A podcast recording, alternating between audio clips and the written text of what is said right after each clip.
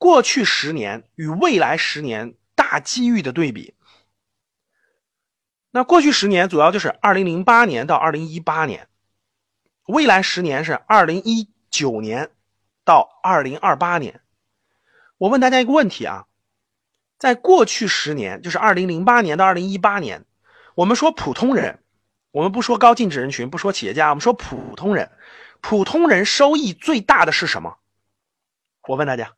大家说的没错，普通人收益最多的是房子，所以你看你身边的人，感觉感觉他有钱了，对吧？感觉他那啥了，基本上都是多买了一套房子，或者是房子升值了，发现了吧？基本上都是房子赚钱了，工资没赚几个钱，工资从五千变到一万了，也就那点钱嘛，对不对？大多数都是什么？哎，都是这个过去十年。普通的老百姓，我说是普通的老百姓买房的，基本上成了这种获最大的获益的群体。我相信这点是大家是明白的。那现在经过从中国什么时候做商品房改革的，你们知道吗？中国商品房改革是一九九八年，就一九九八年，中国出了个政策，说是那个从福利分房变成了商品房制度啊，土地开始这种招牌挂这种。拍卖土地，我问大家，一九九八年到二零一八年，经过多少年了？现在多少年了？一九九八年到二零一八年，整整二十年的时间，啊，整整二十年。所以说，从九八年商品房改革到二零一八年，房地产蓬勃发展了二十年的时间，啊，整个已经二十年了。发展了二十年之后，特别是。二零零八年到二零一八年这十年，大家看到了房地产的这种发展之后，现在成为了什么样的状态呢？经过二十年的发展，房子到了什么地步了呢？截止到二零一八年，全国的控制房超六千五百万套，全国的控制房超六千五百万套。占到所有房屋总量的百分之二十一点四，这些房子的贷款占用了多少贷款呢？十点三万亿，是中国所有上就是贷款当中的大概是嗯四分之一到三分之一的量，就是贷款的量。这个是最近刚发布的一个数字，中国家庭金融调查与研究中心刚发布的，控制房超过六千五百万套。好了，我现在问一下大家。你们老家第一个问题是啊，你们家就是你所在的城市，你晚上你去看那个周边啊，那个我问你，你觉得控制房多不多？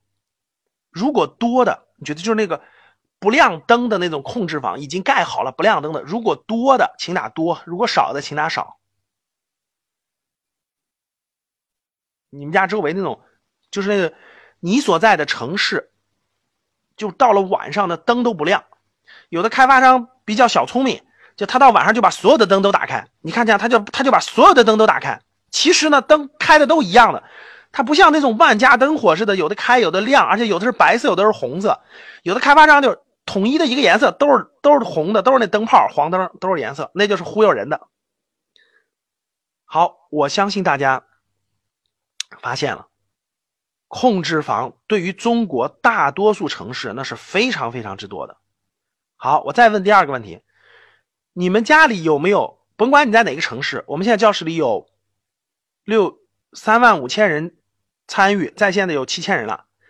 我问大家，你们家里有没有控制房？就是你家里有除了你自己住的外，有多余的房子没有出租，在空着。就也没有人住，有没有？有打个有。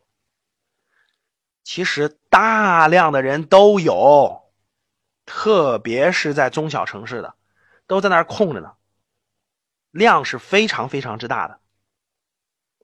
那现在全国的控制房是六千五百万套，占到整个房屋的百分之二十一点四啊，贷款是十点三万。二三四五线城市的控制率远远高于世界的不叫平均水平，叫高级水平，远远超过世界的高级水平。世界，你像西班牙、意大利、葡萄牙这些的住房控制率都是超过百分之二十的，但是国内现在的量已经远远超过百分之二十了，都二十一、二十二甚至更高了。然后，特别是在这种二三四五线城市，你像在这个在加拿大、澳大利亚这种城市呢，都有空置税，就如果你房子是空的不住的话，现在都开始收税了。空置税是房产税的一个附加税种。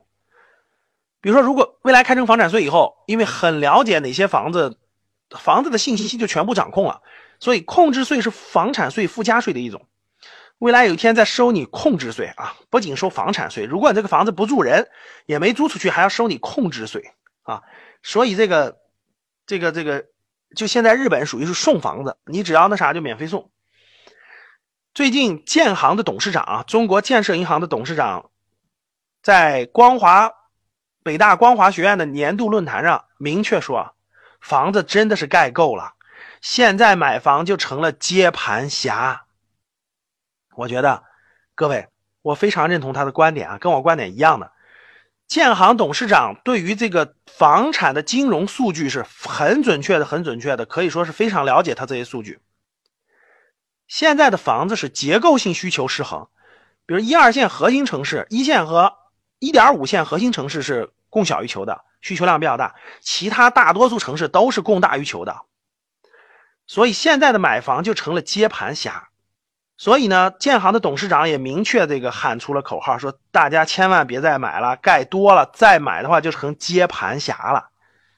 啊，真的是这样的。二十年之后到现在成了今天这个状态。